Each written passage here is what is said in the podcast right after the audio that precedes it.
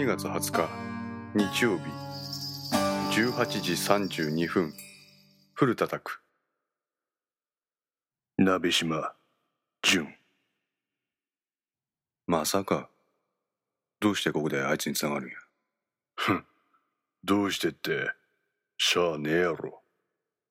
高校時代の同級生やからな。しかもやっこさんは戦友と来たもんや。つながってしまったからにはどうしようもない。でも今回の事件と鍋島は関係あるんか？さあそれはわからん。そいつはこれからの捜査次第で関係性が出てくるかもしれんし全く関係がないかもしれん。とにかく意識の周辺を洗っとったらこんなもんが出てきましたってことや。トシさんあんた情報集めてくんのはいいんやけど頭こんがらがってこんか？だらこれが仕事やろいや。4年前金沢市内のとある私立病院をめぐって横領事件が発生した。経理担当の病院職員が診療報酬を水増しして国に請求しその差額分を横領するというものだった。この捜査に当たっていたのが古田であった。被疑者である病院職員はすぐさま逮捕されたがその人がなかなか判明しなかった。当初はギャンブルで吸ったとか散財したとかその男は話をしていたがその裏が取れなかった。古田のスポン捜査で被疑者の周辺をしらみつぶしに当たっても彼が散財した形跡を見つけることはできなかった。そこで疑念を抱いたのが当時捜査二課課長として赴任してきて早々の意識だった。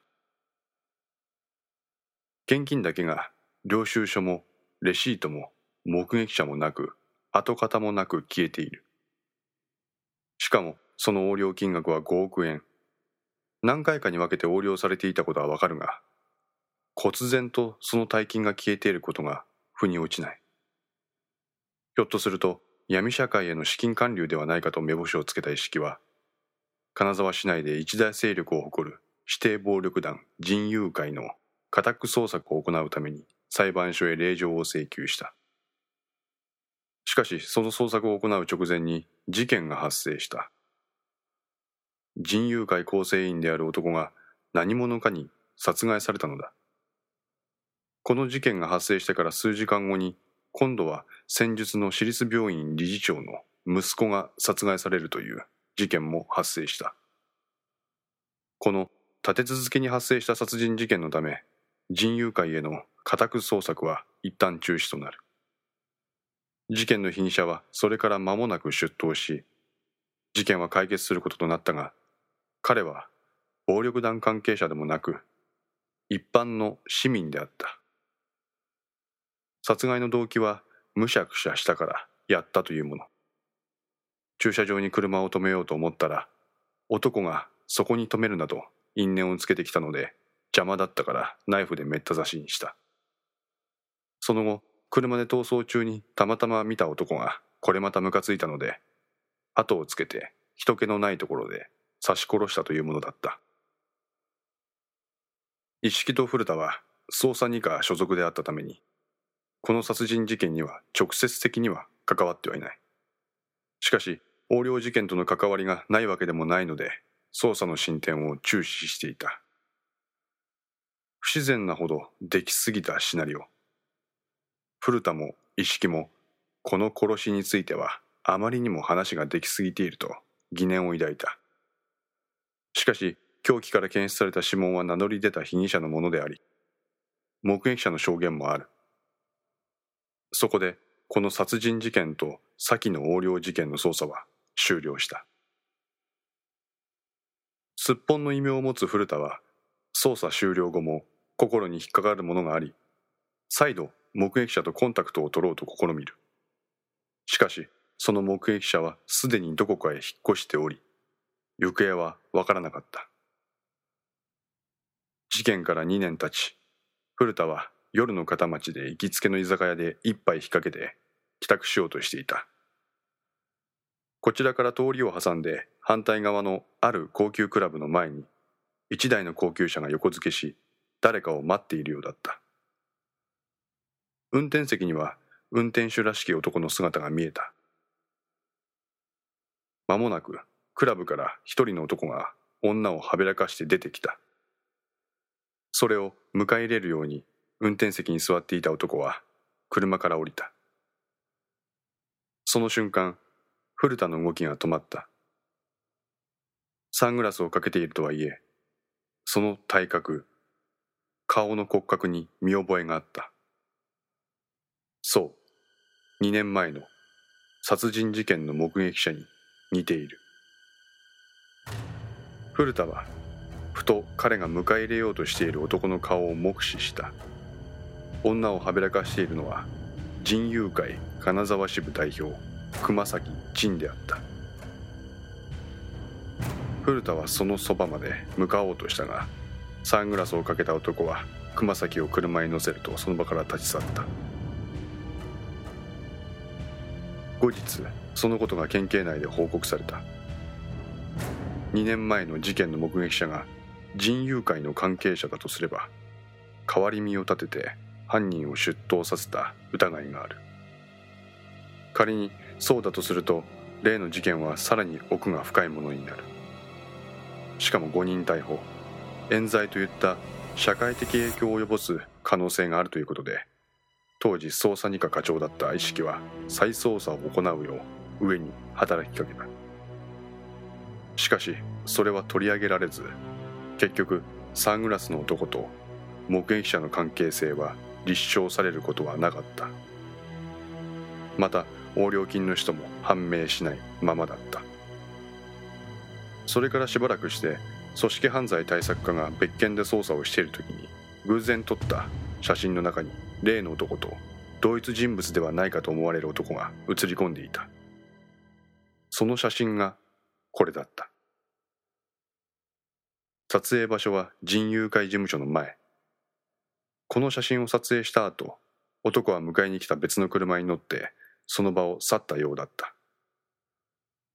目撃者と人友会との関係性を疑う古田は組織犯罪対策課の人間と接触。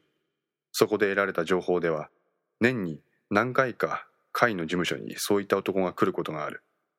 男の名前は鍋島というが彼がどういった素性の男かは誰も知らないというものだった。会の関係者でさえその素性を知らないようだったのでこれ以上調べることができない。結局その事件の目撃者と鍋島の一致を決定づけることはできなかった。当時から片倉は捜査一課に所属していたのでこの事の経緯は知っていた。そのため片倉は鍋島という男の存在を認識していた。そこでこのリストや。そう言って古田は押し入れの中から一枚の紙切れを取り出した。その紙には鍋島姓の人物リストが記載されていた。当時鍋島っていう姓を語る人間を片っ柱から調べた。この石川県に本籍と住所を持っとるやつ全部な。片倉はそのリストを手に取ってしばらく眺めた。トシさんここには純ってやつおらんぞおや。やからわからんかったんや。というとつまり、鍋島はここの人間じゃない。よそもんや。待て待て、トシさん。あんたが言ってることを整理させてくれ。一式の高校の同級生に鍋島淳という男がいた。そして別件で関係性が疑われる鍋島って言われてる男と顔が非常に似とる。しかしその確たる証拠はない。なぜなら、戸籍と住民票を見る限り、石川県にそういう名前の男がいない。それだけのことやろ。おや。それじゃあ何もならんよ。かったくら。お前分かっとらんな。何が？わっしゃさっきまで北郷におったんやぞ。あ。あそこはしっかりしとる。当時の入学書類とかもきっちり保管しちゃったわ。鍋島の戸籍か。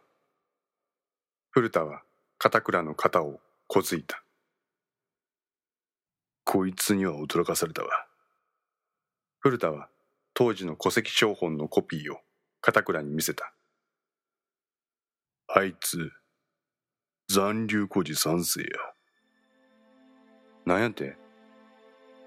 1972年の日中友好条約の締結を受けて鍋島の母親と祖父母が帰国。その後母親は日本人の男と結婚。そこで生まれたのが鍋島淳也。古田は話を続ける。どうやら鍋島は中学卒業と同時にこの石川県に来たみたいや。それまでは各地を転々としとる。それもおそらく鍋島の幼少期に両親が離婚したことが原因やろうな。あいつは母親に引き取られとる。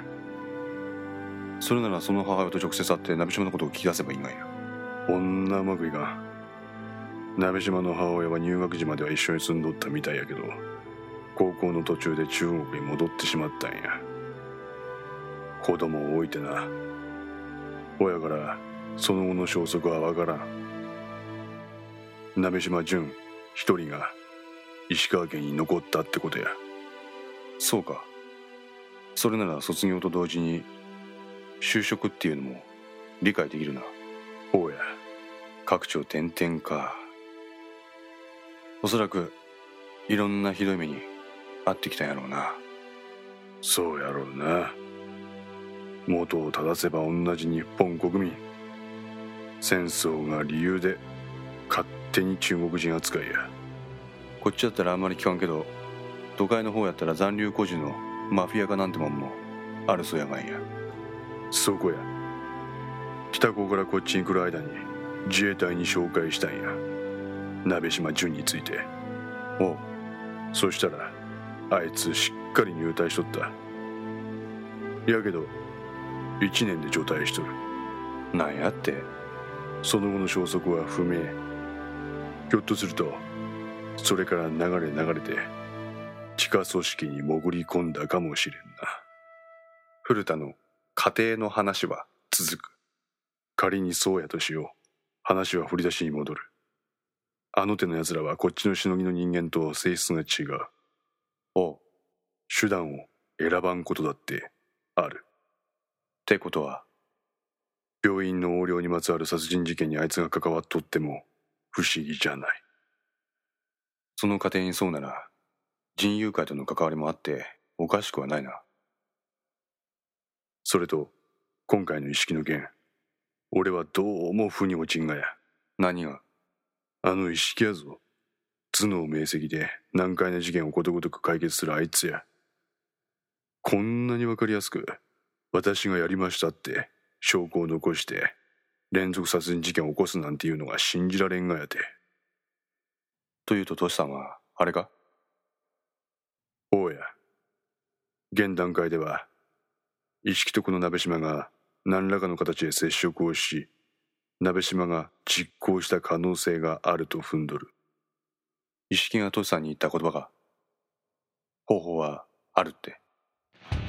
少々話が飛躍をしている片倉はそう思ったが長年すっぽん捜査を実行し結果を出してきた古田の推理を無限に否定することはできなかった。今回の事件は証拠が多い。証拠から判断すれば犯人は意識だ。100歩譲っても重要参考人。とするならば推理などは必要ない。意識の手がかりをつかんで奴を確保すれば良いだけ。しかしその作業は捜査本部が現在やっている。ならばこちらは捜査本部とは別の角度からこの事件の捜査をするのも良いだろうと片倉は自分の考えを整理した。片倉わしは今回の事件に北高の交友関係が密接に関わっとるいう匂いがするんや。なんでや？考えてみや。剣道部の同期一人でこんだけ話が膨れる。あいつの同期は12名。そのうち最も親しかったのが鍋島。佐竹。村上。赤松。片倉は目の前の卒業アルバムの写しを並べ直した。そして一式を中心に鍋島佐竹村上赤松の4名を彼を挟むように配置した。5人の顔写真が平行に並んだ。分かったトシさ。んこの5つの線を洗い直してみよう。5の線いかがでしょうか？このお話は不定期更新ですが毎週1話ずつ更新していく予定です。今後ともよろしくお願いします。また皆様のご意見やご感想などがあればぜひともお寄せください。私にとっても非常に励みになりますのでよろしくお願いします。ウェブサイトは探検発見石川県というサイトにあります。そちらの方から石川県の情報も合わせてご覧いただければ幸いです。それではまたよろしくお願いします。